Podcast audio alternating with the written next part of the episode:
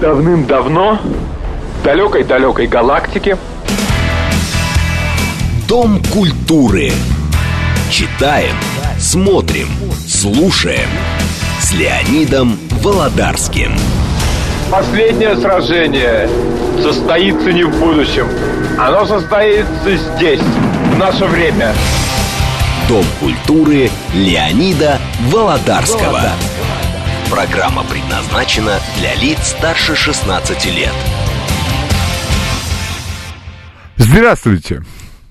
Итак, сразу же объявляю во втором часе сегодняшней программы у нас гость Борис Марцинкевич, главный редактор интернет-портала геоэнергетика «Инфо».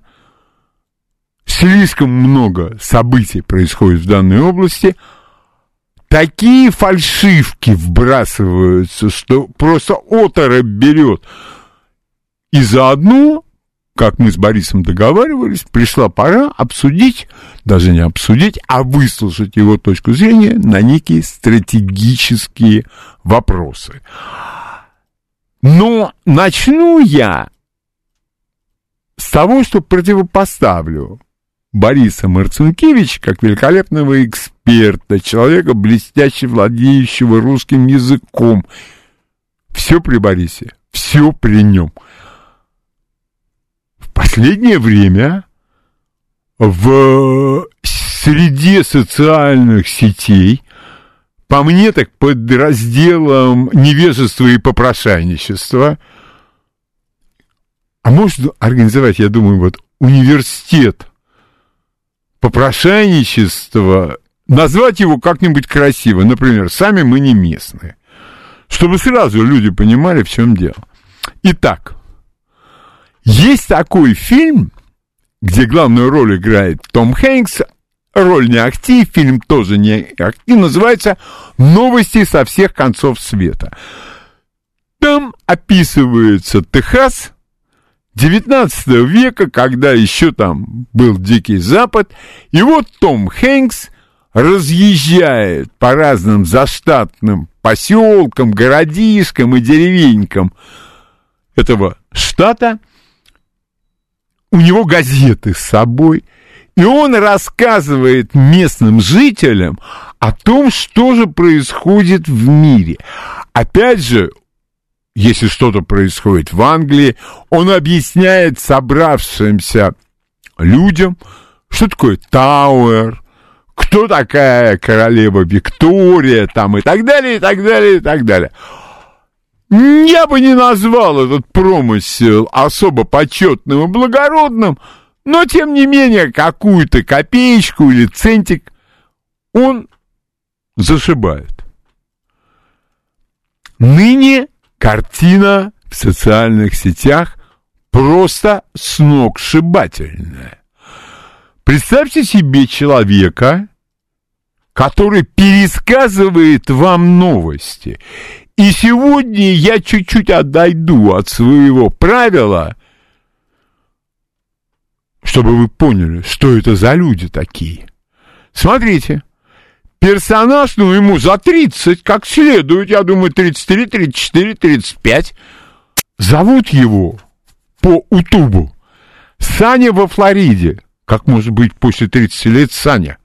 Да уже после 18 Саня не бывает, только в среди своих.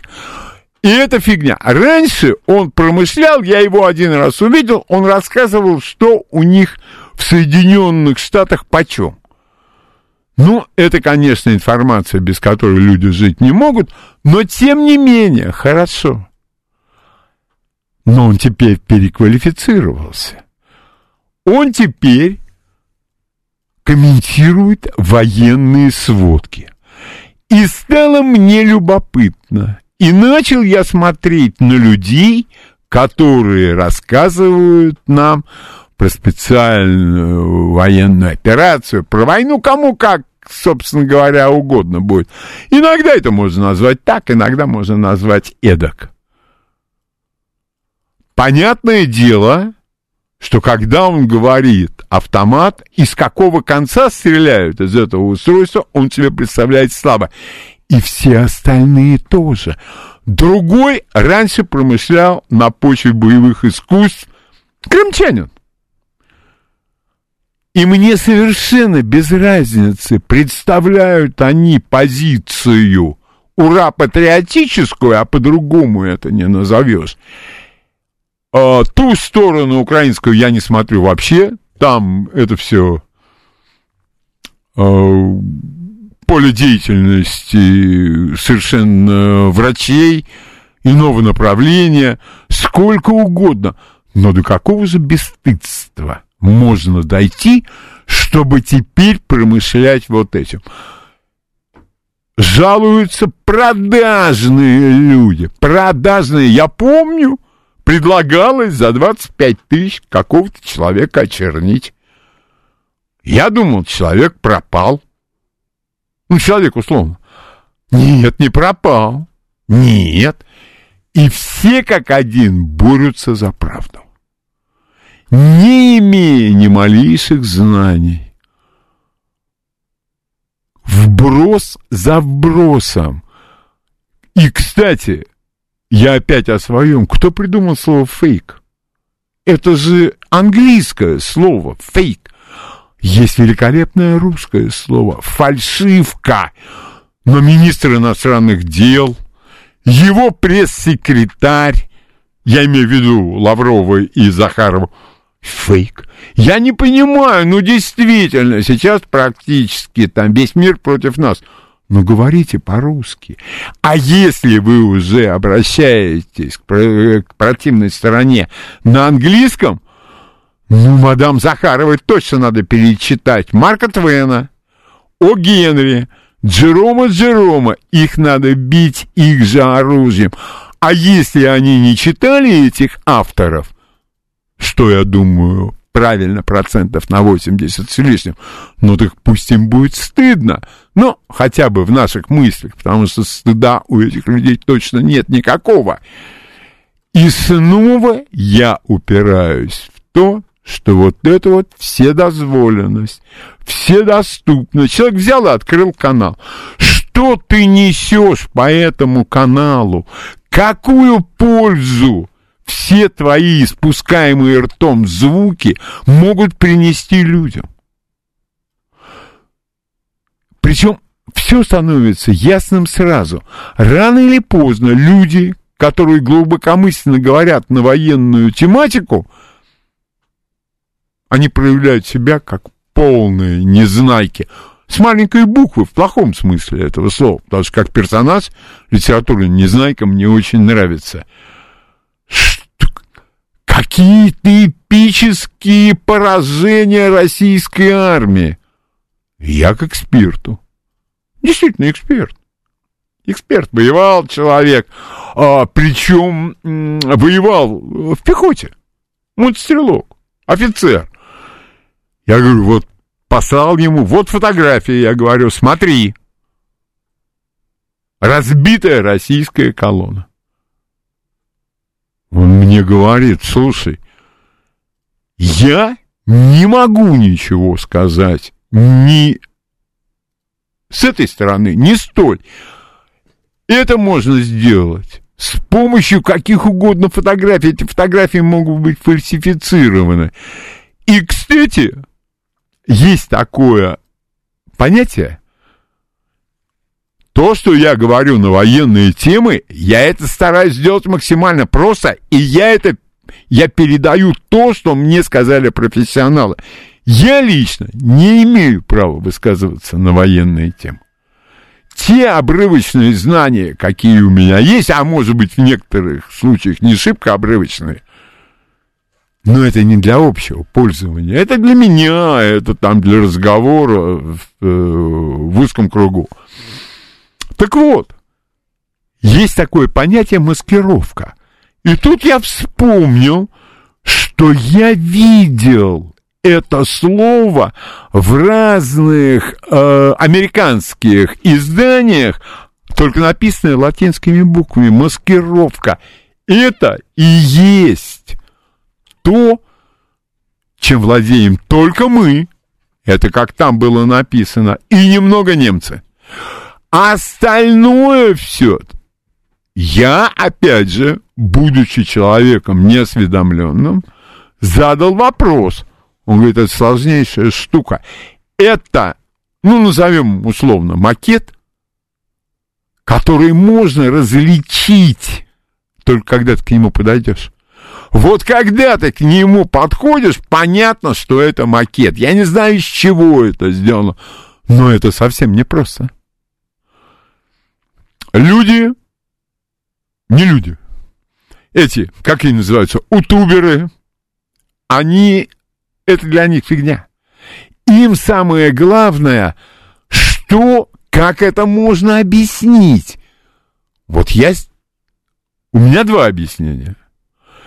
И эти люди, они или шизофреники, вот есть такая форма шизофрении, человек, там, предположим, два месяца назад утверждал одно. Потом он утверждает при встрече с вами через эти же два месяца совершенно другое, обратное. Вы начинаете ему говорить, что как так можно? И тут вы понимаете, что человек абсолютно убежден, что он говорит правду. И вы у него вызовете отторжение тем, что напоминаете ему то, чего он никогда не говорил. Есть люди, которые с шизофренией не страдают и просто врут. Второе, второе, деньги, может, нужны. Ну, человек ничего не умеет, руки у него растут из-по низа спины, не из плеч. Он ничего не умеет, кроме как нести какую-нибудь чушь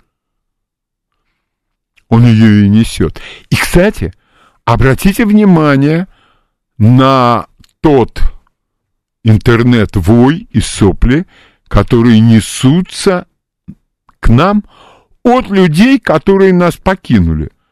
В чем мы их не можем упрекать? Это их решение, это их жизнь. Пусть они живут своей жизнью. Обратите внимание на профессии этих людей. Они сугубо либеральные. В смысле, это не профессия. Это политологи, это медиа-менеджеры, это интервьюеры. Это люди никчемные. И также появляется другая категория, которая сразу же уходит в интернет. Это актеры. Откуда такое самомнение? Откуда эта игра? А начинается все с путаницы в терминах. Путаница в терминах, она заключается в данном случае в следующем. Творческая интеллигенция. Я понимаю, не в первый раз я об этом говорю. Что такое творческая интеллигенция? Вы мне расскажите. Не сможете. Вы не сможете. Актер — это творческая интеллигенция. Человек, у которого нет ничего за душой, кроме заучивания чужих текстов. Интеллигенция. Ну, это я не буду к этому возвращаться. Что там говорить про интеллигенцию? И вы знаете, мой диагноз, как это все происходит? Э, разными путями, все они практически всегда кривые и малопочтенные. Люди — попадают в ту категорию, когда у них миллионы просмотров, я думаю, накрученных, конечно, они мелькают на экране телевизоров, про них говорят, кто говорит, этот вопрос обязательно подлежит обсуждению, такие же, как они. Скажите, пожалуйста, наша страна что-нибудь потеряла от уезда таких людей? Да ничего. Я только желаю, чтобы не пришлось милостыню просить. Не, не гоже в трудоспособном возрасте просить милостыню. А этим может завершиться, потому что у 98% этих профессий нет никакой. И когда человек начинает мелькать в телевизоре, а вы вспомните, вот эти люди, у них в голове неслышно срабатывает некий рычажок, щелчок. но это неслышный для окружающих щелчок. И он начинает говорить о себе, что мы творцы, мы творческая интеллигенция и так далее, и так далее. Ни грана правды в этих словах нет и быть не может никогда. Вот и все недолга или недолго. Но понимать это и последнее, а после этого я приму несколько звонков, потому что мне кажется, что многие все-таки считают этих людей, ну, вот именно творческими там какими-то, не знаю. А дело вот в чем. У нас очень легко употребляется слово «талант». Никита Михалков говорит, что Собчак талантлива. Я не комментирую. Я это предоставляю как информацию для вас. Талантливейший актер Данила Козловский. Талантливейший актер Евгений Миронов. Евгений Миронов. Вот я про него скажу, про других говорить не буду. Он играет везде одну и ту же роль. Он играет князя Мышкина.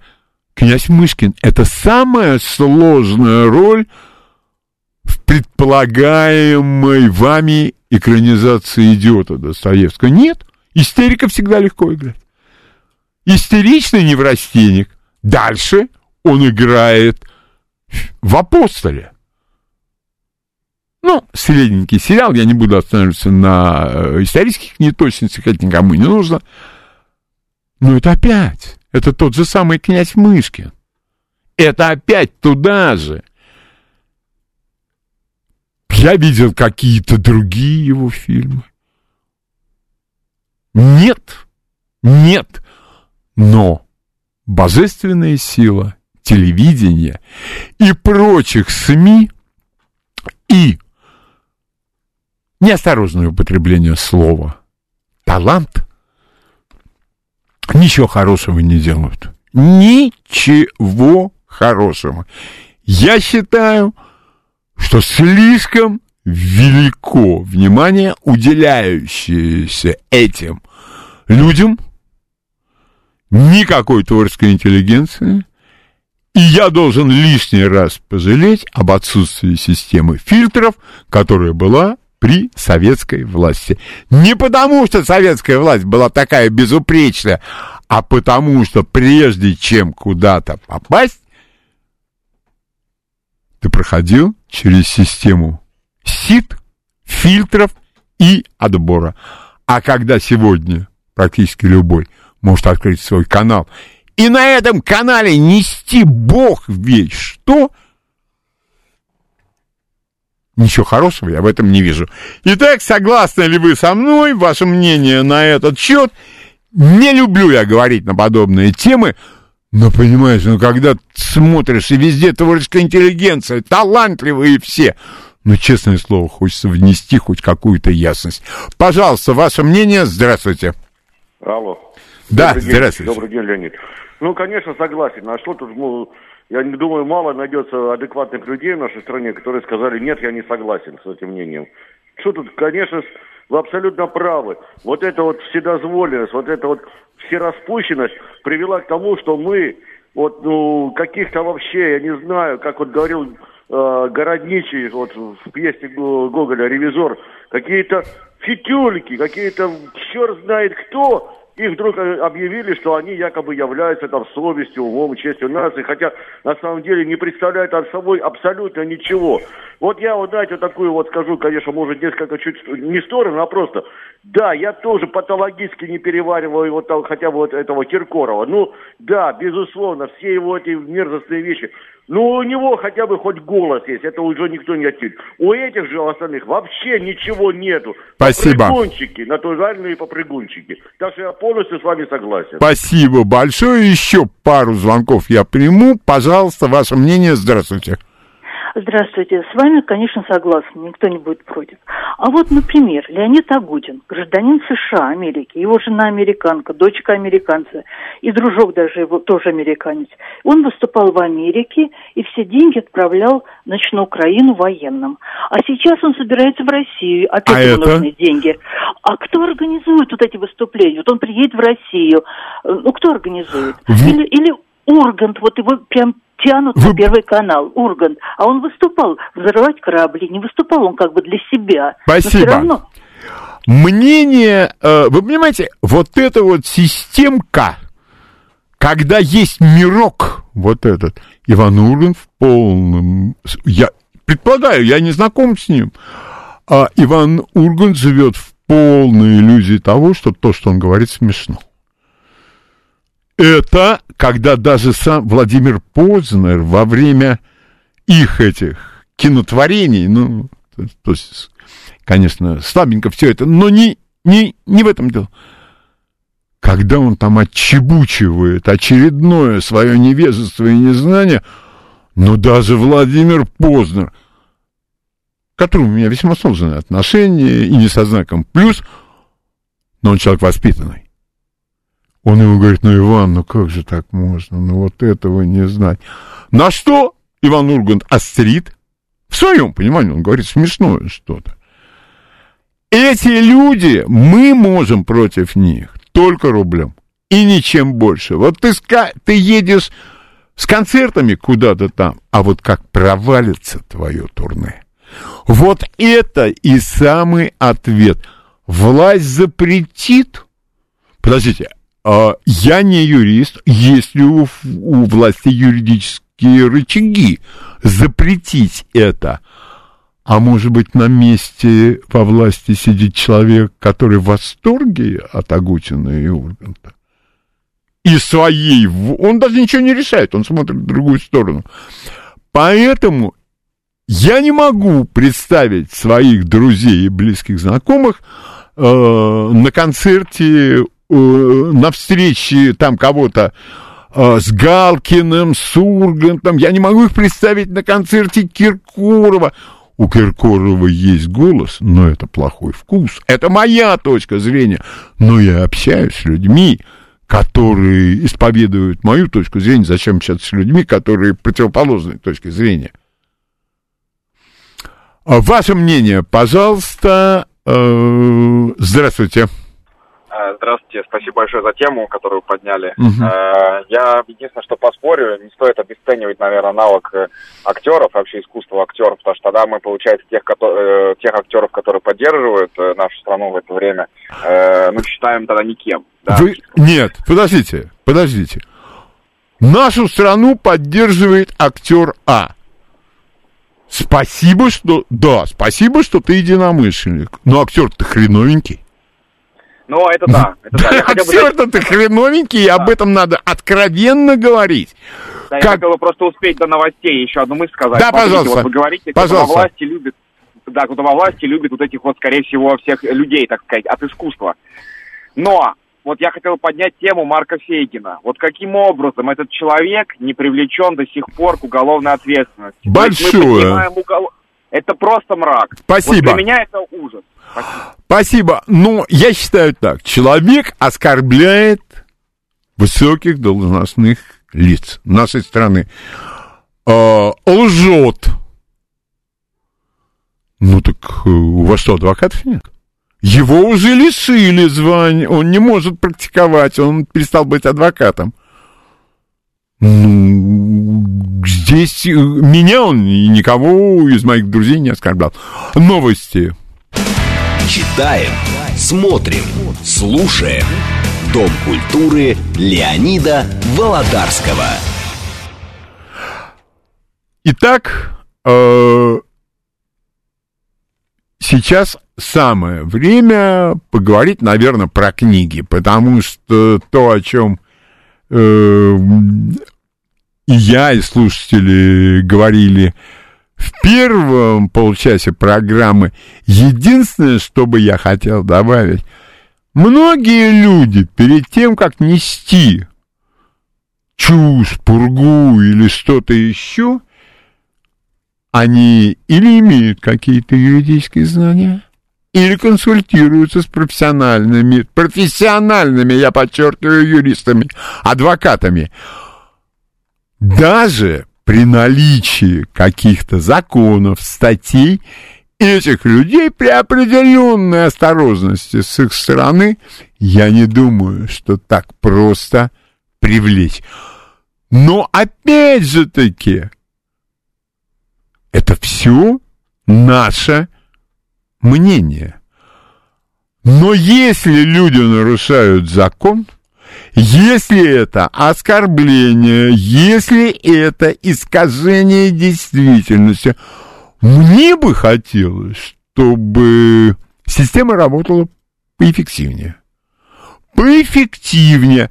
Потому что можно говорить, конечно, маленькому шалунистски хулиганистски, но так нельзя. И по головке его погладить, и сразу же купить мороженое. Побольше мороженое купить.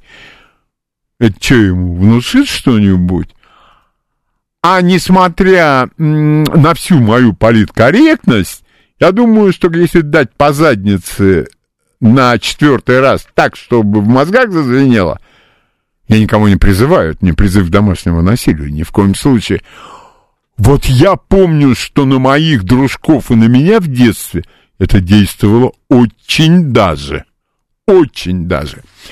Итак, перейдем к книгам. Давно я подбирался к этой книжке, но я сразу же вас предупрежу, что книга эта на английском. Если бы ее перевели на русский, это было бы прекрасно. Но, опять же, я боюсь, книга, это мне опять же специалист объяснил, там есть цветные иллюстрации, там есть черно-белые иллюстрации, там есть фотографии. Оказывается, все это представляет определенные сложности для типографии.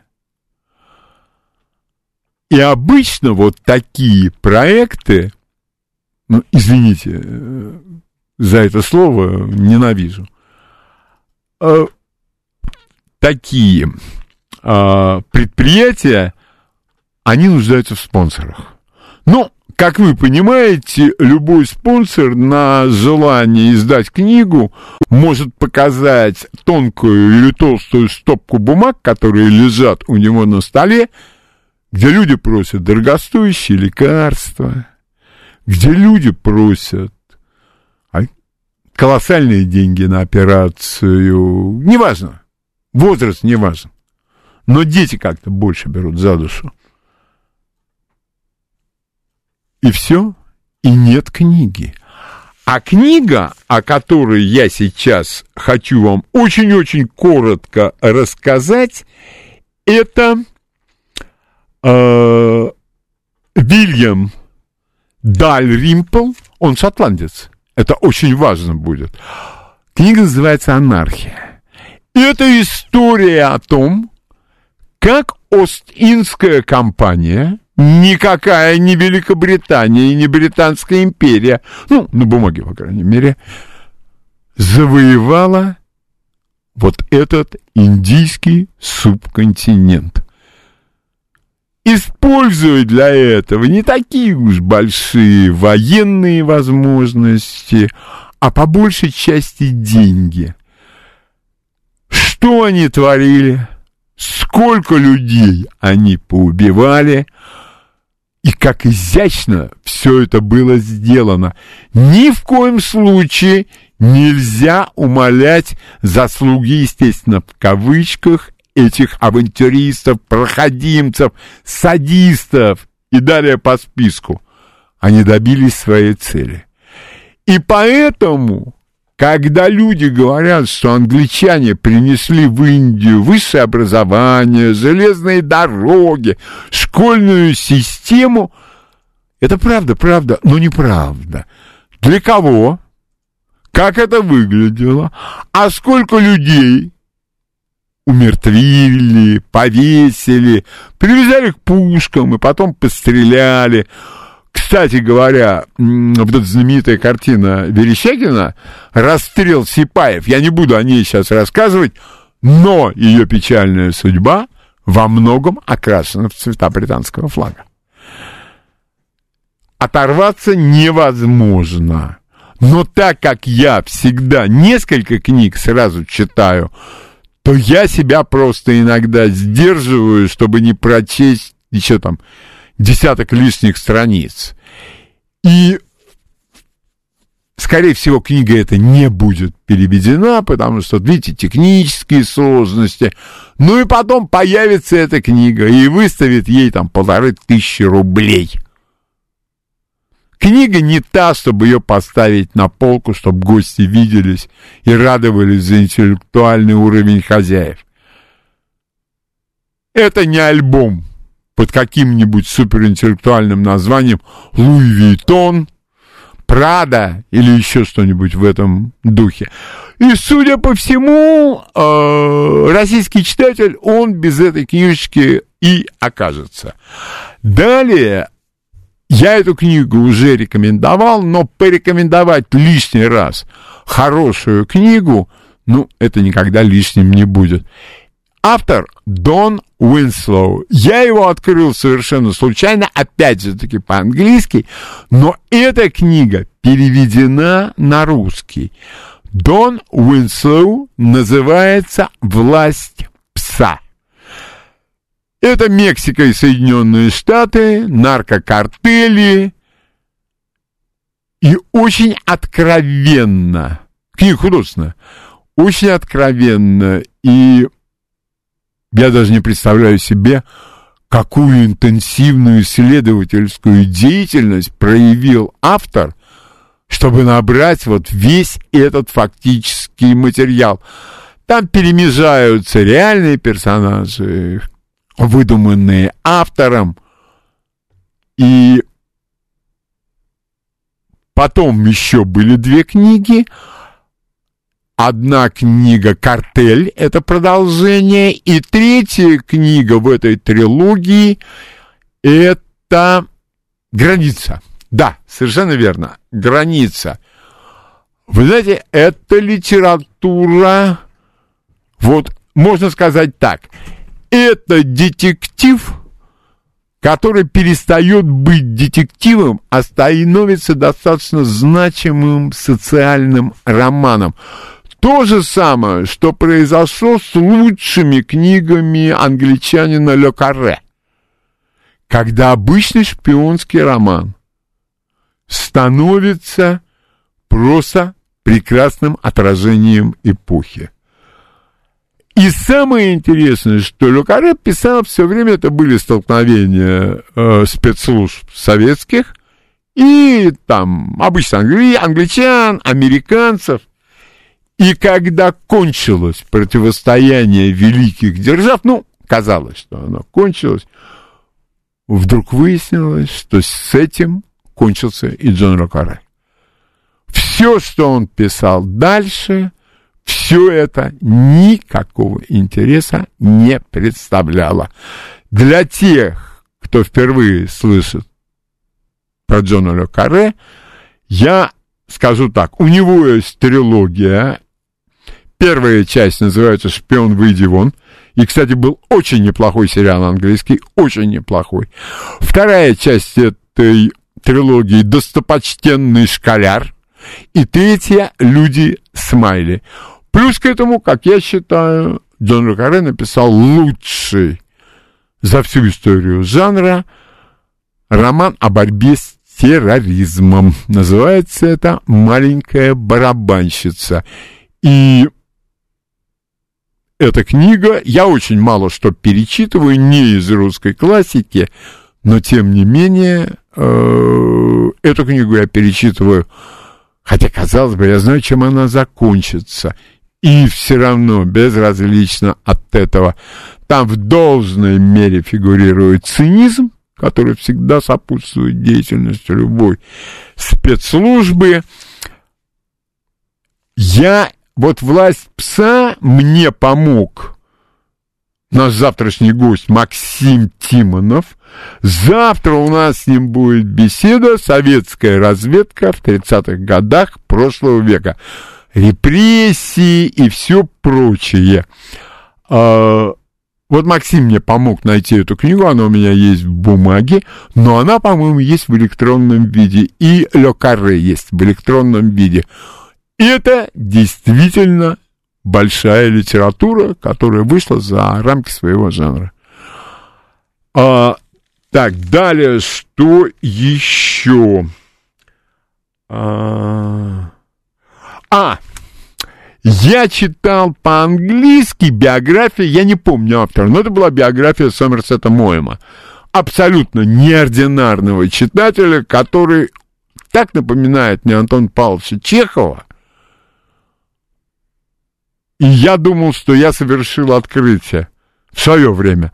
Но оказалось, что открытие совершили для меня. Да.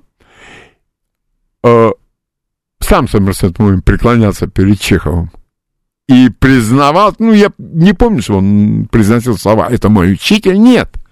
Нет. Но класс тот же, что и у Чехова. А это биография Сомерсета Моема на русском языке. А, автор Александр Ливергант.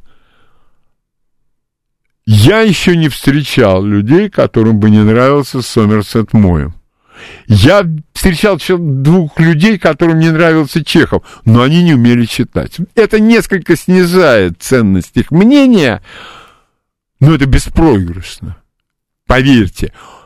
И натура у него я имею в виду у Сомерсета Моема, вроде бы все просто. И пишет он просто. И бытовые моральные конфликты, которые он описывает, но они у всех, но ничего там этого э, страданий каких-то эпических нету. Но не оторваться. И книгу закончить, вот я помню, я закончил, моему у него есть очень, с моей точки зрения, хорошая книга, называется она «Подводя итоги». Ну, он решил, в те времена он решил, что вот хватит. Оказалось, что, слава богу, не хватит, он и дальше продолжал работать.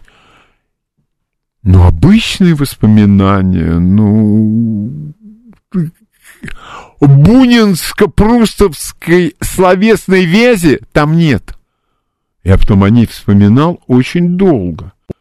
К месту, не к месту, но вот такая простая манера изложения своих мыслей, она меня захватила. Итак, напомню, опять же напомню вам то, что я рекомендовал вам почитать на этой неделе. Дон Уинслоу «Власть пса» есть в электронном виде.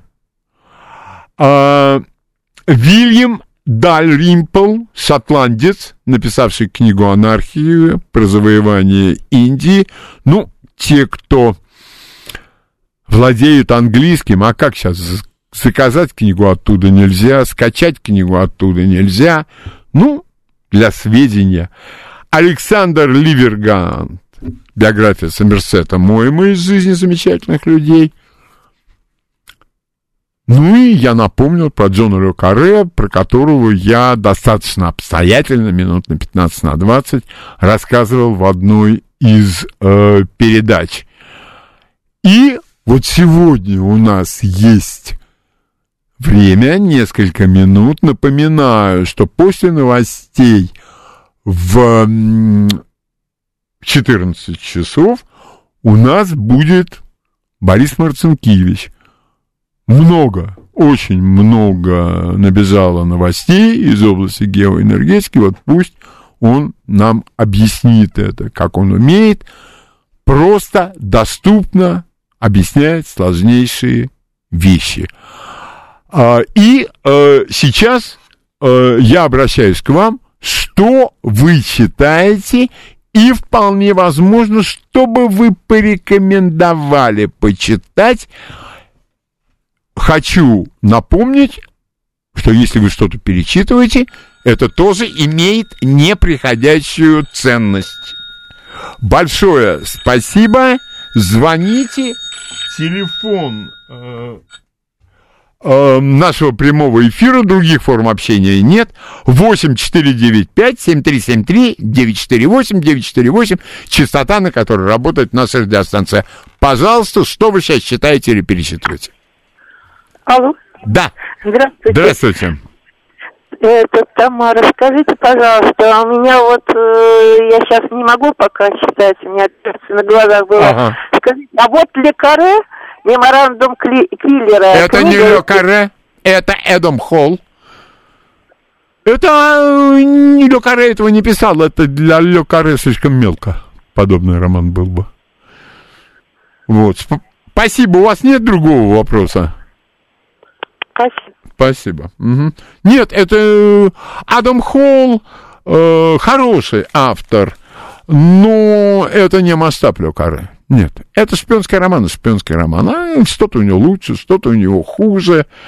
А, вот. А Ле Карре, э, насколько он стал никчемным писателем, я не помню, как называется эта книга, но я с ужасом. Он взял на себя право судить о межнациональном конфликте на территории бывшего СССР. Вот мы как-нибудь без англичан обойдемся. Вот как-то вот без них мы обойдемся. Не нужен нам вот этот вот с туманного Альбиона еще.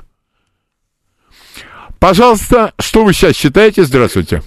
Добрый день, это Виктор 26 благодарю за эфир Подмосковье. Да, Виктор. А мы, ребята, столичные, фабричные, проведем и выведем, пройдем, где лесой, где и волк. На данный момент, читая пословицы, поговорки Владимира Дали, советую немножечко Нет, это хорошая книга. от этой суеты. Спасибо. Спасибо. Спасибо. Да, есть русские пословицы, например, я эту пословицу раньше не знал, у Аверченко она встречается, а, а- об- обозначает эта пословица максимальную быстроту действий. Стриженная девка не успеет и коз заплести, как я это уж шкварю. Как перевести на английский? Но это меня всегда э, мучает, что никогда они на своем Западе не узнают, кто такой Салтыков-Щедрин. Потому что перевести это невозможно. Совершенно невозможно. Пожалуйста, что вы сейчас считаете? Здравствуйте. Алло. Еще Да, раз, здравствуйте. Еще раз добрый день. Добрый день. А, Вы знаете, я закончил читать Александра Здановича, вот все, что нашел его произведение, да, Ага. безумно интересное, конечно. А, Мне очень понравилось «Свои и чужие», очень-очень интересно. А в данный момент читаю а, Ивана Серова а, «Записки из чемодана». Ну, я думаю, вы знаете, о ком я говорю. Да, я ее до конца Просто не дочитал. Мне как-то, знаете, просто показалось очень-очень такое интересно, прям столько необыкновенно новых интересных вещей. И главное, Серов представит такой, такой яркой фигурой, такой человек, который участвовал в таких боевых Да, операциях. Просто значит- потрясающе. Значит, что я вам скажу? Значит, Ивана Александровича Серова я два раза встречал лично. Э, Дальше. Э, Самый часто встречающийся момент в этих мемуарах было плохо, был развал. Я приехал, и все стало зашибись. Тот же самый момент. А вот пары эпизодов, потому что я эти машинописные странички кое-какие читал, они не вошли. А они туда почему-то не вошли. Я считаю, что эти мемуары, может быть, для профессионального чекиста, это имеет какой-то смысл, это мои предположения, потому что ни разу человек такой величины не выступал с подобным произведением. Для любителей истории вроде меня, я считаю, что то время, которое я уделил пролистыванию, это было потерянное время. Я считаю, что реклама вокруг этой книжки, она совершенно не соответствовала значимости этой книги. А, спасибо. Что вы сейчас считаете? Здравствуйте. Здравствуйте. Здравствуйте, Леонид. Это Георгий из Александрова беспокоит. Здрасте, Георгий. Ваши передачи постоянно слушаю. Это Джон Ле Карре. Вот, Да. э, нашу передачу помню, и замечательно, что вы нас приучаете к хорошим книгам. Я никого, я, извините, вот это для меня принципиальный вопрос. Я никого ни к чему не приучаю. Это э, не по сеньке шапка. Я делюсь с вами своими впечатлениями. И если кто-то читает или смотрит то, что я и, там имею смелость рекомендовать, ну, для меня это самая лучшая похвала. Леонид, вот именно это я хотел сказать. Дело в том, что книг сейчас море, и мы как-то с вами говорили, где я ну, выбираю книги и так далее. Интернет и книжный магазин, из которого невозможно выйти. Но дело в том, что я сейчас нашел еще один источник, это библиотека. Городок у нас... Э, это А, Ну вот для коре у меня лежит в бумажном виде. Я сегодня перечитывал А в что? одном немецком городке. А, в одном, ну это первое. Это все-таки первый его роман, это первая проба пера. Я, кстати, тогда удивился. Качественная книга очень. Очень хорошая книга, я ее сейчас перечитываю. Вот, Потом у еще- него, и потом вот у него был роман, вот после, роман, после которого он проснулся знаменитым, «Шпион, который пришел с холода». Да, но я пересмотрел сериал, вы как-то недавно говорили, я пересмотрел Ага. сериал, очень хороший. Не-не-не-не-не.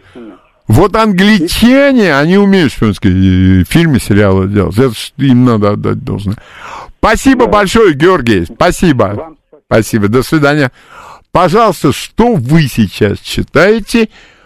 Э, Здравствуйте. Добрый день, Леонид. Добрый день. Любовь Алексеевна. Очень приятно.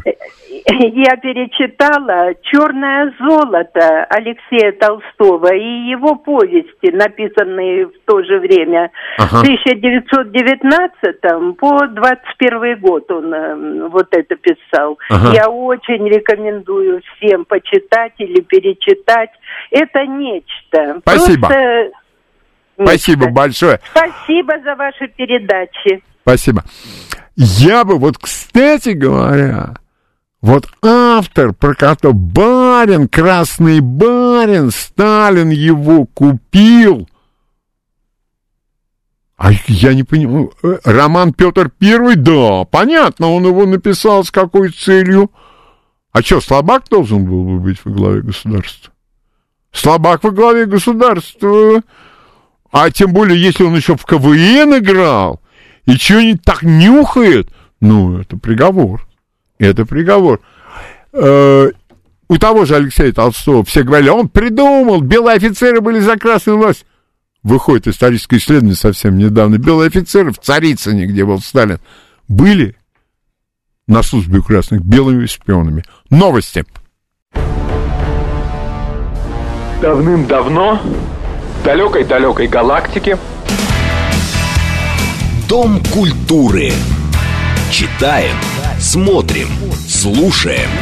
С Леонидом Володарским. последнее сражение состоится не в будущем. Оно состоится здесь, в наше время. Дом культуры Леонида Володарского. Программа предназначена для лиц старше 16 лет. Как и было объявлено, последний час сегодняшней программы у нас в гостях главный редактор интернет-портала «Геоэнергетика Инфо» Борис Марцинкевич. Борис, здравствуйте. Добрый день. Борис, первый же вопрос. То есть вот уровень тех фальшивок, и я не знаю даже, кто это выбрасывает, проскакивает в новостях, причем в достаточно, скажем, ну, солидных эм, источниках, Соединенные Штаты будут поставлять сжиженный природный газ аж не к Болгарии. Вот, Борис, э, ну, не сочтите ниже своего достоинства э, оценить подобную фальшивку, и откуда это берется, и с какой целью это делается. Какой целью это делается, достаточно очевидно. Это предназначено для ушей э, болгарского электората, дабы болгарский электорат чувствовал себя спокойно в этой жизни. А Информация э, с действительностью связана крайне мало, потому что поставки начинают осуществляться в том случае, если компания болгарская и компания американская подписали хотя бы какой-то контракт. ничего подобного не было. Были переговоры премьер-министра с администрацией США. Администрация США не является владельцем заводов по сжижению природного газа. Можно считать это протоколом о намерениях, можно это считать дружеским похлопыванием по плечу премьер-министра Болгарии, можно чем угодно, только недоговоренностью о каких бы то ни было поставках. Почему это появляется э, в русскоязычном сегменте э, наших новостных агентств, э, сказать сложно. У меня такое впечатление, что вот это глобальное американо-европейское информационное агентство ОБС, один Блумберг сказал, угу. является самым популярным для тех, кто формирует новостные ленты в наших телеграфных агентствах. Хотя, казалось бы, сейчас время, когда новости надо вылавливать в газетах Жеми Джибао, в новостных сайтах Индии, Пакистана, кого угодно еще, но не... Э, ну, надо общаться с культурными народами, а не с варварами, сколько же можно. Борис, скажите, пожалуйста, Блумберг, это вы к примеру или намеренно процитировали? Э, аббревиатура подсказала. А, угу. Угу. А, то есть он ничем особенным не отличается? Ну, они там все достаточно одинаковые. Если uh-huh. присмотреться э, внимательно, то становится очевидно, для кого эти новости нужны. Очевидно, что вот новость о том, что Запад нам поможет, э, это новость о том, что Болгария получит газ э, из Америки, причем дешевле, чем э, получала от Газпрома, это предназначена для ушей болгарского электората. Там промышленность недовольна тем, что ей недолго осталось жить, и чтобы она не нервничала особенно сильно, ей придумали вот такую припарку. Угу. Но, но к нам-то зачем это все? Угу. Спасибо. Борис, э, что это за конфискация активов «Газпрома»? Э, немцы что-то там, австрийский канцлер буквально днями что-то сказал, что вы попробуйте не заполнить, мы у вас сразу все конфискуем. У меня один вопрос. А мы можем в данном случае объявить против нового владельца санкции и не поставлять ему газ? Если уж они там так раздухарились, извините за э, жаргон. Для того, чтобы поставлять какой бы то ни было компании, надо подписать контракт. Если возникнет некое новое юридическое лицо, управляющее, владеющее, владеющее подземным хранилищем газом на территории Австрии, э, «Газпром» с удовольствием начнет заполнять что угодно, только сначала надо контракт записать, надо подписать, соответственно, оплатить в рублях э, то, что заказал, и будет все хорошо. Если э, рубль есть у вас, будет у вас и газ. А если нет рублей, то вы не покупатель газа. То есть австрийский канцлер немножко э, исказил действительность, да? Ну, что значит э, «Газпром» обязан заполнять э, подземное хранилище?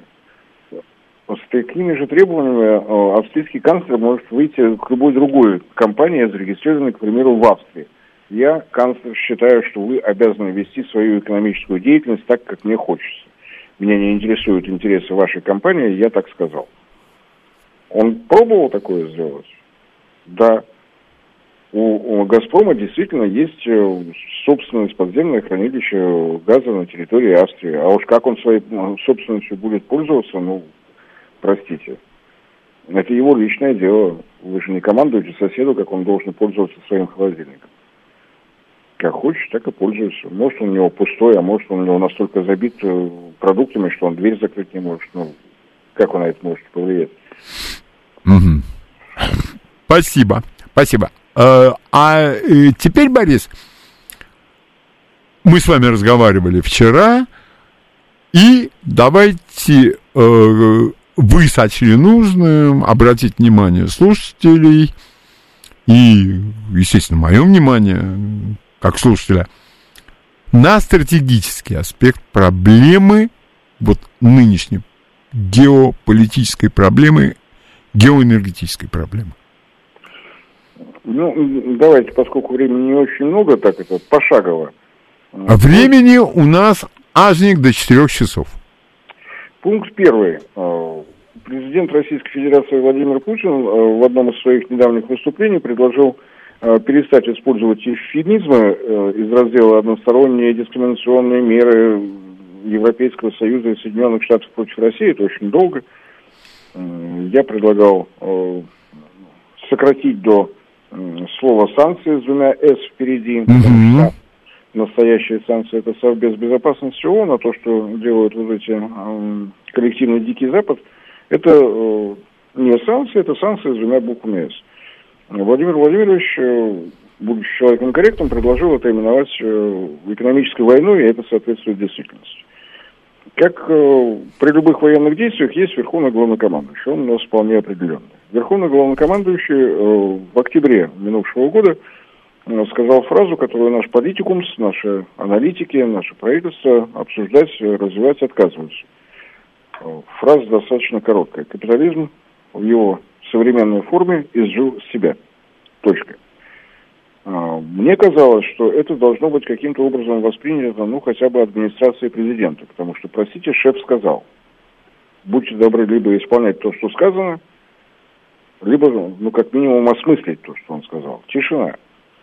В апреле этого года Верховный главнокомандующий на совещании по топливно-энергетическому комплексу э, сообщил следующее. Он, согласен он- он достаточно единогласным мнением аналитиков отрасли о том, что европейский энергетический рынок для России к 2030 году просто иссякнет. В связи с этим Верховный главнокомандующий дает распоряжение правительству о том, что э, экспортные потоки энергетических ресурсов должны быть развернуты на восток и на юг, без привязки к странам, а им- именно вот так, географически. Определен срок 2030 год, вполне определен объем.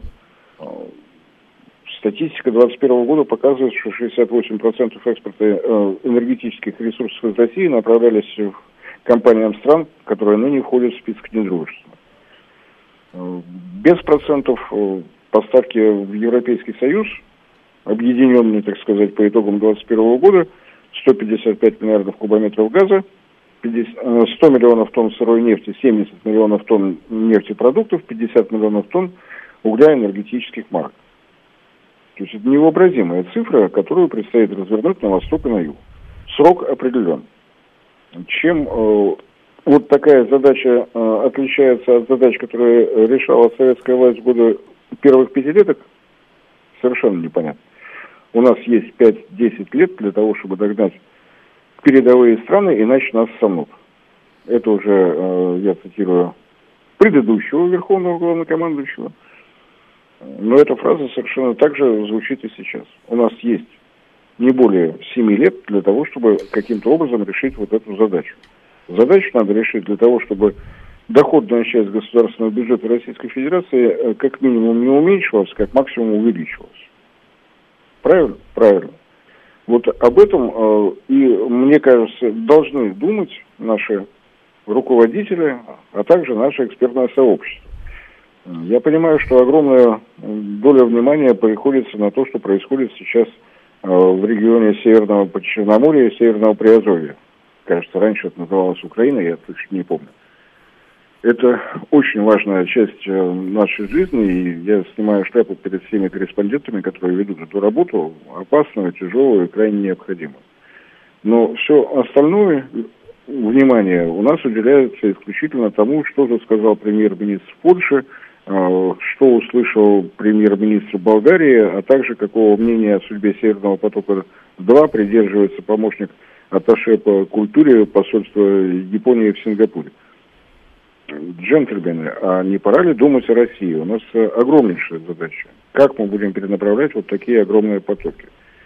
А Европу как рынок сбыта для наших энергетических ресурсов начал выстраивать Советский Союз на рубеже 60-х, 70-х годов прошлого века. Мы 50 лет строили магистральные газопроводы, магистральные нефтепроводы, мы строили порты, мы прокладывали железнодорожные пути и так далее, и так далее, и так далее. Мы этим занимались 50 лет. Сейчас у нас 7 лет максимум. Понятно, что с бухты-барахты в это бросаться не надо. Нужно сначала составить план, и президент отвел на подготовку плана такой работы правительства три месяца. Но для меня крайне досадно, что э, нет даже попыток осмысления того, что означает, во-первых, фраза «капитализм в его нынешней форме изжил себя», и второе, никто даже не пытается осмыслить вот эту сверхмасштабную, на мой взгляд, э, задачу. Капитализм изжил себя, это значит, что тот стиль работы, который использовали э, все составы Кабинета министров Российской Федерации, должны быть э, не то что изменены, они должны быть в корне модернизированы. Стиль работы, когда все сводилось к тому, что мы ждали э, выдающихся инвесторов э, с запада, с востока, с юга, откуда угодно, но ничего не делали сами, надо отменять. Отжившая модель капитализма – это либеральный капитализм, при котором государство перестает быть непосредственным участником экономической деятельности и занимается регулированием экономики за счет налоговой политики, за счет э, всевозможных э, льгот, лицензий, патентов и так далее. Эта модель не работает. Необходимо разрабатывать новую модель капитализма. Я достаточно далек от политики. У меня спор между красными и белыми, что выгоднее капитализм или социализм. Я готов послушать на эту тему, сказать по этому поводу ничего не могу. Мне важнее не шашечки, а чтобы ехало. Мгм. Вот э, почему никто об этом не желает думать, почему об этом молчат СМИ, почему молчат наши э, политологи, наши экономисты, я не очень понимаю. Задача более чем огромная, тем более, что есть совершенно очевидные риски. Те проблемы, которые сейчас испытывает экономика России, связаны э, с тем, что у нас на Западе сложился монопольный рынок. На тот момент, когда Европой занимался Советский Союз, э, Европейский Союз был маленьким, скромным, но он рос, рос, рос, маленький розовый поросеночек рос, рос, рос и вырос вот в эту огромную, э, с чем мы не понимаем, что делать. То есть монопольный рынок сбыта – это вредно. Но если мы говорим о востоке России, то э, на востоке мы граничим с Монголией, 3,5 миллиона человек, э, с Китаем, немножко больше миллионов человек, с Корейской Народно-Демократической Республикой и с Японией. Риск оказаться на очередном монопольном для нас рынке сбыта в виде Китая крайне велик. Об этом тоже надо думать. Надо думать о том, что э, чего не хватает России, чтобы она стала автаркой. Мы не умеем выпускать многие промышленные товары, которые нам ежедневно необходимы. Телефоны, гвозди, прокладки и так далее, и так далее. Если мы перестаем это э, покупать в Европе, значит покупаем это в Азии. У нас э, по ту сторону Уральского хребта живет 20 миллионов человек. То есть рынок сбыта у нас находится в европейской части России. В Азии закупили, повезли. Будет расти уровень жизни, если мы за эти товары будем вынуждены выкладывать все эти транспортные расходы. Мы что-то производим у себя, что востребовано в Азии. Где производим? Там, где есть население, в европейской части России. Соответственно, транспортируем все это вот туда, через БАМ и Транссиб. У нас, к сожалению, других э, транспортных путей нет, а как работает РЖД, о драмах, разворачивающихся на Восточном полигоне, ну, можно читать ежедневно. Выгодно это? По-хозяйски это? Нет, не по-хозяйски. Когда Сергей Кожугетович Шойгу в предвыборную полу говорил о необходимости строительства новых э, городов в Сибири, вероятнее всего он говорил это со своей профессиональной точки зрения как министр обороны. Но, может быть, в этом есть э, и другие стороны. Сверхконцентрация населения в районе Москвы и Санкт-Петербурга. Мне так радостно, что при переименовании не использовали город Петроград, теперь это Санкт-Петербурга. Да, и, но на всех э, учреждениях по Санкт-Петербургу и Ленинградской области. Это Санкт-Петербург как столица Ленинградской области, это, конечно, приветствую. Не, ну Санкт-Петербург это так по-русски, не то, что у вас Петроград. Сверхконцентрация людей здесь, плотность населения европейской части России 25 человек на квадратный километр. Плотность населения Сибири и Дальнего Востока 3 человека на квадратный километр. Плотность населения в арктическом регионе 0,3 человека на квадратный километр. Я понимаю, что эта проблема возникла далеко не сейчас. 500 лет Россия борется за попытку равномерно распределить население по нашей огромной территории. Понятно, что Петр Первый форточку открыл, но из нее сквозит. И запах оттуда, прости господи, форточку мы захлопываем. Значит, надо заниматься самой Россией и решать, что мы имеем в виду под Востоком и Югом. Не дальше, как вчера, было интервью достаточно большое, мне очень понравилось. Посол Афганистана в России, да, непризнанное государство, тем не менее, он уполномочен заявлять от лица имеющегося сейчас на территории Афганистана правительства, Афганистан готов к сотрудничеству. Он не просит денег в долг, он предлагает самые разные инвестиционные проекты. Там огромное количество. Что такое Афганистан для нас? За достаточно дружественными к нам странами Центральной Азии, бывшими среднеазиатскими советскими социалистическими республиками, Афганистан. Это центр э, евроазиатского материка. За Афганистаном для нас Пакистан, Индия. И это еще один рынок сбыта, это еще одно направление сотрудничества, да, более сложно. У нас э, европейский рынок действительно расслабил.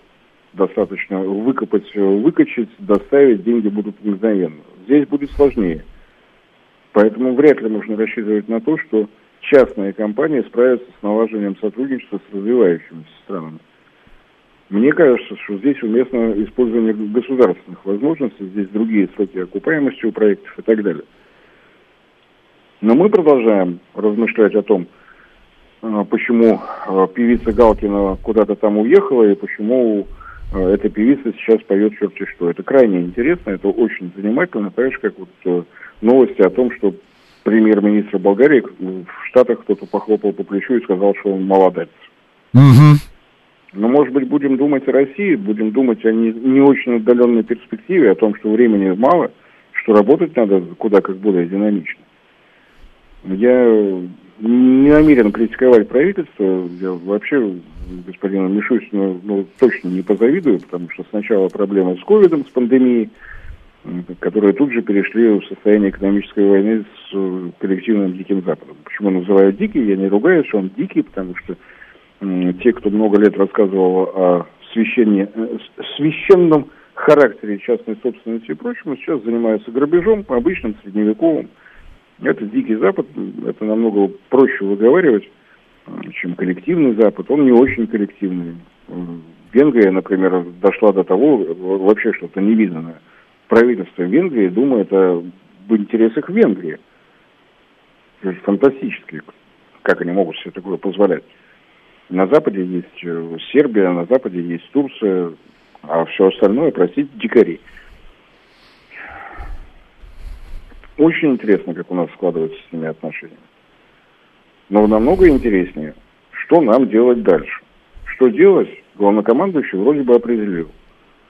Но почему штаб не работает? Когда началась э, Великая Отечественная война, 20, 22 июня, 25 июня был уже организован ГКО. Хотя, казалось бы, у Иосифа Виссарионовича во власти было достаточно. Но это возник орган, который не был предусмотрен никакими законами. В нем были объединены партийные, хозяйственные, военные деятели, потому что м, ситуация потребовала оперативно решать совершенно новые задачи. У нас сейчас в состоянии экономической войны совершенно новая задача.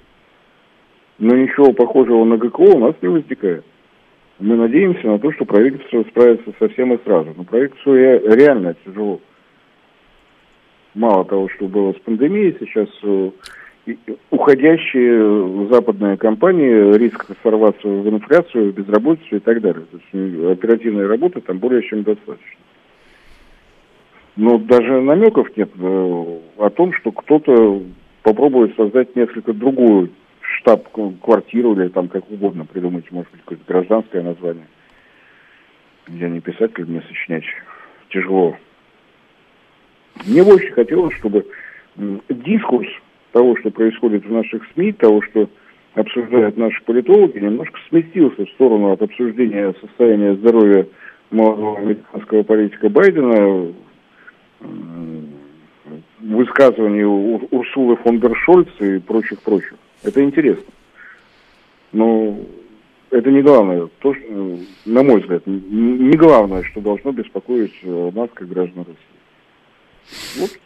Извините, за эмоциональность просто постарался побыстрее все. Нет, нет, нет, нет, огромное вам спасибо. Я просто хочу напомнить нашим слушателям, что Борис провел несколько лекций бесед о об атомном проекте Советского Союза. И там задача стояла тоже совсем неординарная перед государством. Да, и я напомню, что там тоже был создан не предусмотренный никакими законами орган спецкомитет по энергии атомного ядра.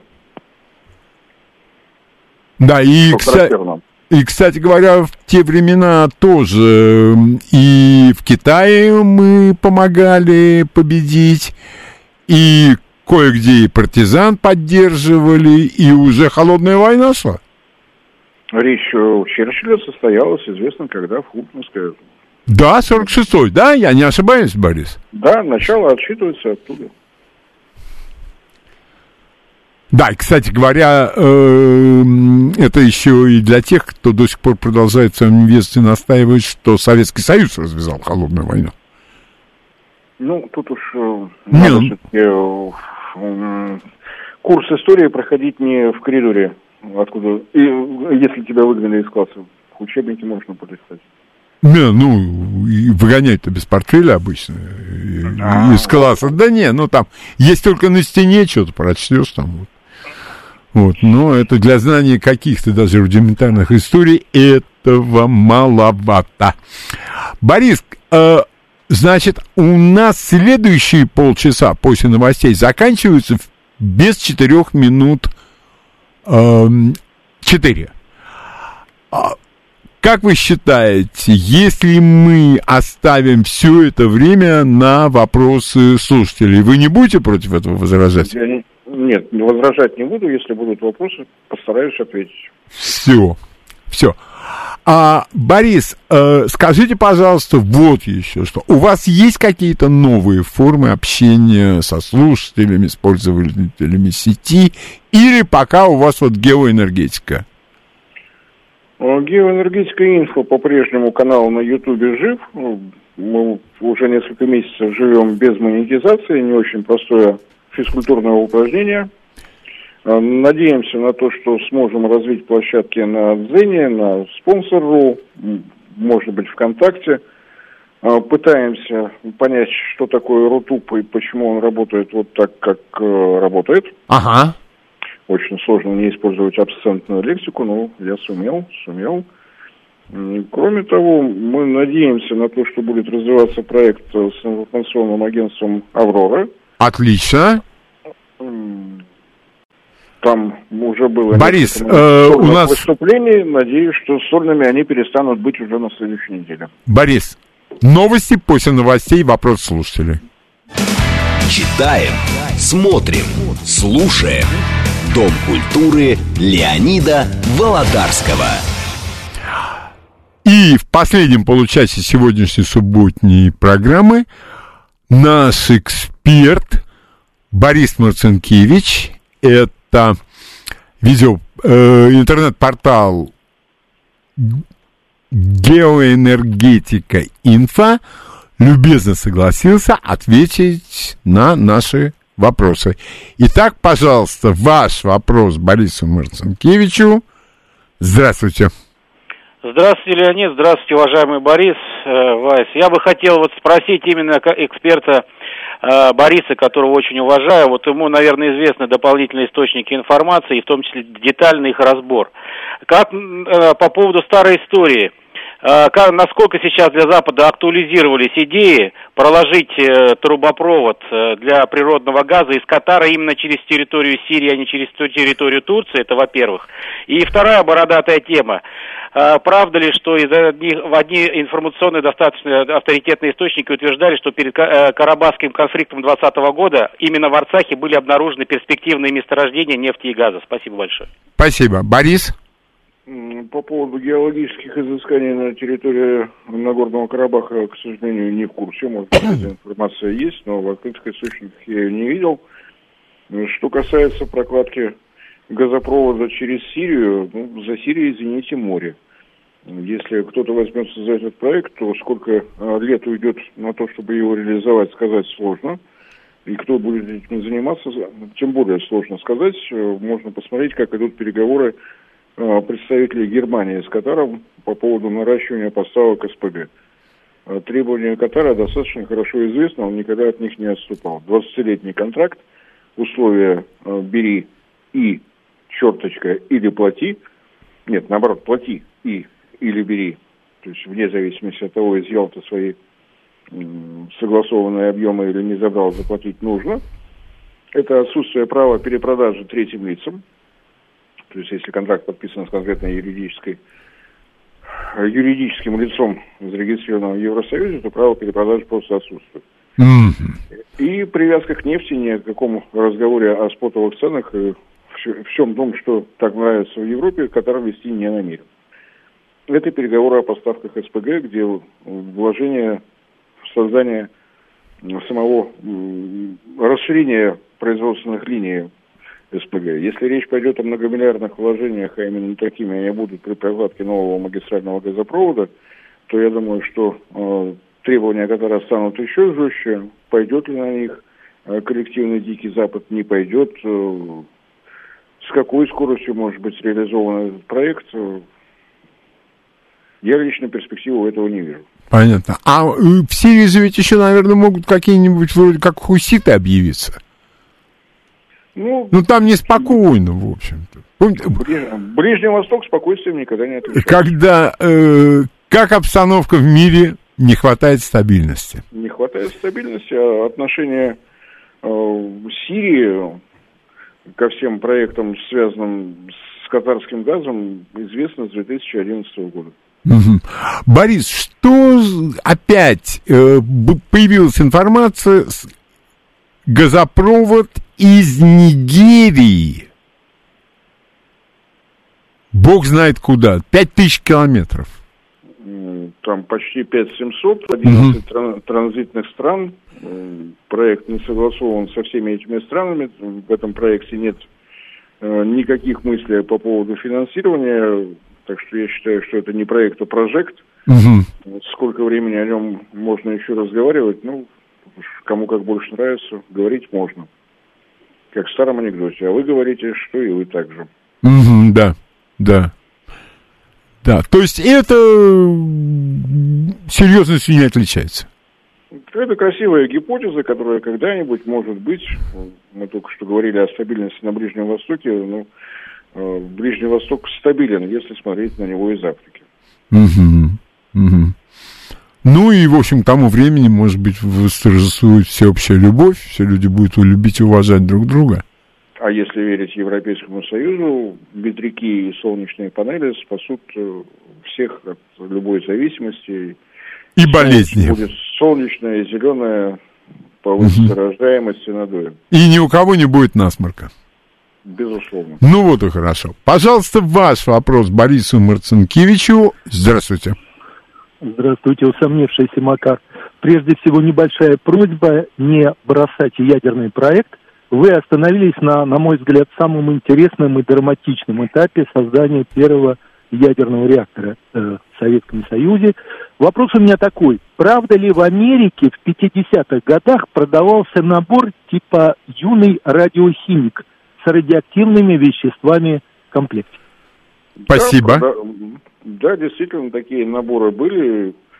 Э, не сказать, что тамошнее Министерство здравоохранения прошло мимо, поэтому те препараты, которые там были, вреда здоровью причинить не могли. То, что их перестали продавать, то, что их не, не производят сейчас э, в России, ну, на мой взгляд, очень плохо. В результате у нас дети страдают по отсутствующему ТикТоку, а так могли бы делом заниматься. Борис, а вот, кстати говоря, вопрос. А вот помните, были часы со светящимся циферблатом, со светящими циферками, а потом они вдруг пропали. И шел разговор, что радиоактивные были вот эти циферки. Ну, там использовался э, обычный 238 уран, но поскольку никто не подсчитывал при этом, сколько в нем содержится 235, насколько это радиоактивно, а часы все-таки вещь такая, которая при вас практически 24 часа в сутки, э, было принято решение не рисковать здоровьем любителей вот таких часов. Это на сегодняшний день, я думаю, это могло быть сочтено нарушением демократических прав. Ну, э, нельзя исключать, что соответствующие люди решили бы, что права любителей урана они священные. Вот. Вот. А, спасибо. И, пожалуйста, ваш вопрос Борису Марцинкевичу. Здравствуйте. Добрый день. Добрый день. Сергей Алексеевич зовут. Пожалуйста. Борис, исходя из того, что европейский энергетический рынок для России к 30 году иссякает, и, как вы сказали, президент что делать определил, и предстоит большая работа. Скажите, а такая государственная структура, как Федеральная антимонопольная служба, она все это понимает? Какова ее роль в этой работе и какова во всем этом роль долгосрочного планирования? Спасибо. Что понимает Федеральная антимонопольная служба, мне сказать сложно. Последний э, живой анекдот из жизни этой замечательной организации – это э, замечание в адрес э, «Газпрома» и «Роснефти», что при э, размещении документации на тендер по закупке программного обеспечения есть запрет на участие иностранных компаний. ФАС был возмущен. Возмущено оно агентство, да? Да. Как же так? Вы же снижаете тем самым конкуренцию. ФАС это специальная организация, которая э, была придумана, на мой взгляд, для того, чтобы э, либеральный капитализм в России восторжествовал. Мы воочию наблюдаем, что происходит в Европе при попытках отказа от долгосрочных контрактов на энергетические ресурсы. Тем не менее, субъекты федерации не имеют права подписывать долгосрочные контракты с российскими угольными компаниями на поставки угля должен проходить ежегодный тендер и так далее, и так далее. То есть в адрес э, ФАС, который вот э, сейчас у нее достаточно большой объем работы, согласитесь, многие наши магазины забиты товарами, которые поступили из-за границы при курсе доллара э, в 120, сейчас 60, тем не менее цены не упали, ФАС делом не занимается. ФАС занимается, мне очень сложно сказать, чем. Для чего эта структура в наше время, сказать сложно. Спасибо. Мое личное мнение, не более того, разумеется. Угу. Пожалуйста. Организация кажется полезной. Угу. Пожалуйста, ваш вопрос Борису. Здравствуйте. А, добрый день. Добрый день.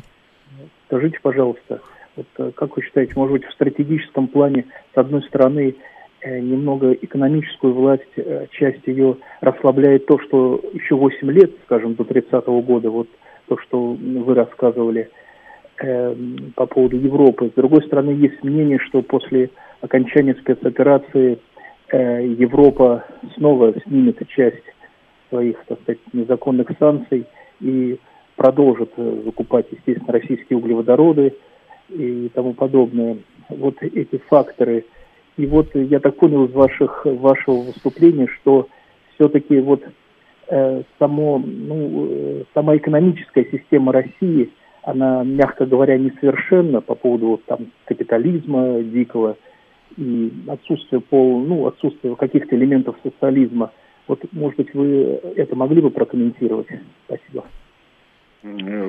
Надеяться на то, что, э, во-первых, специальная военная операция закончится э, в короткие сроки, и после этого э, Европа нас полюбит, ну, я не, до, не до такой степени люблю творчество господина Мазоха, чтобы считать, что это нечто адекватное. Вот сейчас нас, простите, пытаются поставить в известную позу, а потом нам скажут, что мы пошутили, ребята. Давайте продолжать жить дружно.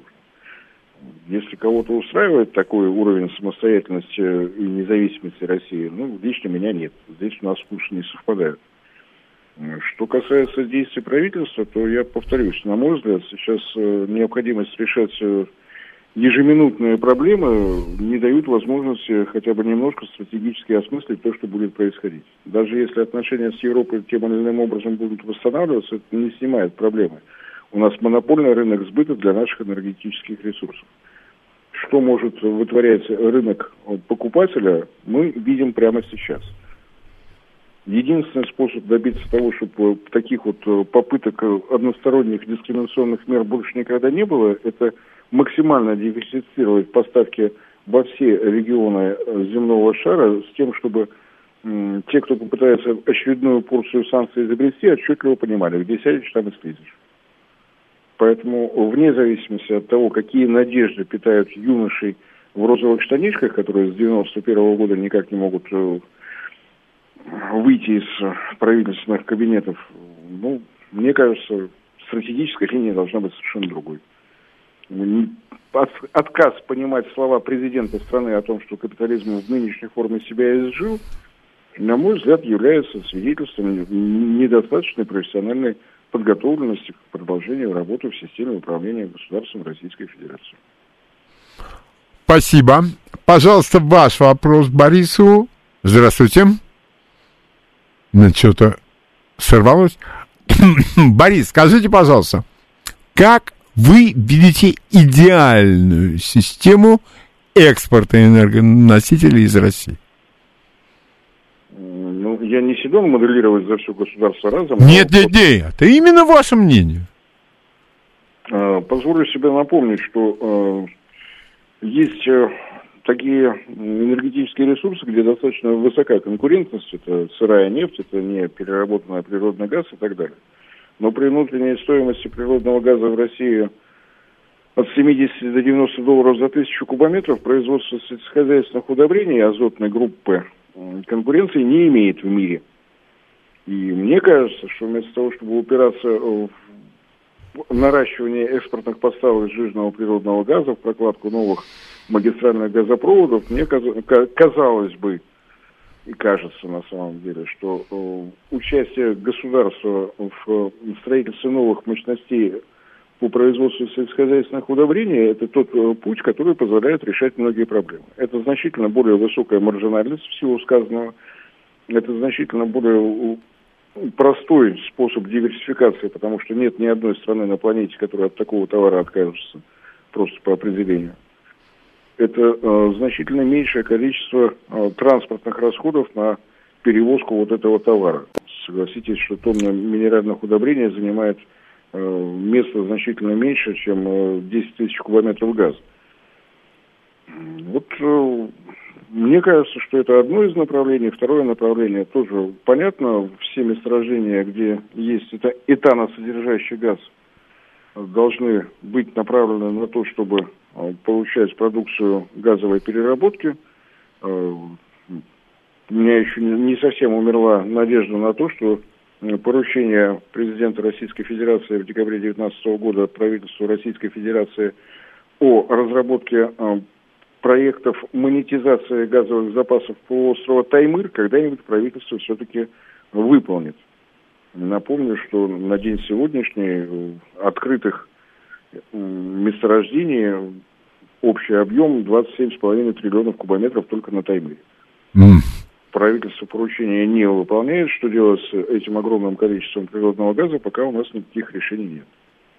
В связи с чем и почему, ответить на вопрос не могу. Не, не- не мне его надо задавать, и не от меня слышать ответ.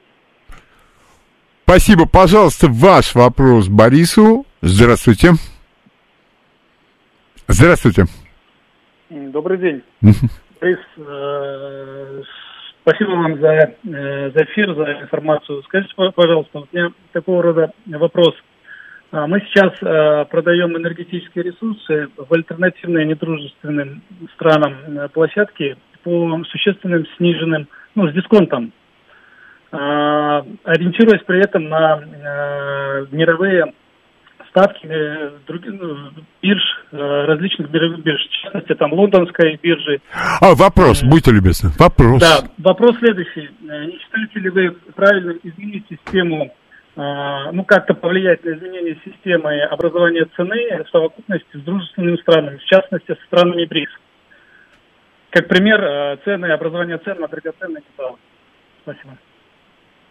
Ну, это все-таки вопрос э, не не столько про энергетику, вряд ли я что-то профессиональное могу сказать. Э, Замечу, что доля э, России в целом ряде металлов на мировом рынке настолько велика, что переход на э, торговлю в рублях, он как бы напрашивается достаточно давно. Но у нас вот только что начался первый натурный эксперимент поставка газа недружественным странам за рубли. Что касается поставки э, нефти, то э, отказывающиеся от э, российской нефти европейские компании заставляют нас работать с другими компаниями, с другими регионами мира. Там мы действительно вынуждены, наши компании вынуждены работать со значительным дисконтом, связано это с проблемами, которые находятся в том числе и внутри России. Предполагаем Индия, которая желает закупить э, нефть нашей флагманской марки Юралс. Нефть надо перевести в Индию. Наши нефтеналивные порты, Новороссийск, э, Приморская услуга на Балтийском море и э, Сковородино на Дальнем Востоке. В любом случае до Индии достаточно далеко. А поставлять нефть на тех танкерах, которые имеются в распоряжении Совкомфлота, невыгодно просто потому, что они имеют слишком маленькие объемы. Совкомфлот свой флот создавал в расчете на торговлю с Европой. Значит, нужно фрахтовать чужие суда. У нас собственных судов класса ВЛЦЦ просто нет. Какого класса, Борис, извините? ВЛЦЦ. Very Light, что-то там еще. Угу. Разумеется, в обычных случаях вопросами транспортировки занимается покупатель. Покупатель является в компании судовладелец, объясняет, что, для чего он хочет зафрахтовать. Ответ. Мы боимся вторичных э, санкций, поэтому будьте добры, заплатите за риск. Понятно. Нефть относится к опасным грузам, надо страховать. У страховщика ровно точно такой же текст. Боимся вторичных санкций, заплатите за риск. После этого индийский покупатель является к российскому поставщику и говорит, «Э, уважаемый, если я возьму твою нефть и заплачу вот этим людям, то получится, что я российскую нефть покупаю значительно дороже, чем э, марка бренд. Ваши действия. Наши действия, мы берем на себя дополнительные расходы. Для нас это дисконт. Вот отсюда эти падения цены. Другое дело, что у нас все делается э, в режиме перезаклада – Государственный бюджет 2022 года формировался исходя из того, что средняя цена на нефть марки Brent будет 42 доллара, сейчас она превышает 100. А наши руководители нефтяных компаний а, неоднократно говорили о том, что будут чувствовать себя максимально комфортно, если средняя цена Юрос будет э, порядка 60 долларов, то есть даже дисконт в 30 от 110, всех в прибыли, всем хорошо. Но это те самые деньги, которые уходят из России. Я не лезу в чужой карман, просто как факт. И, кстати, когда ведут разговоры о том, зачем нам нужны евро...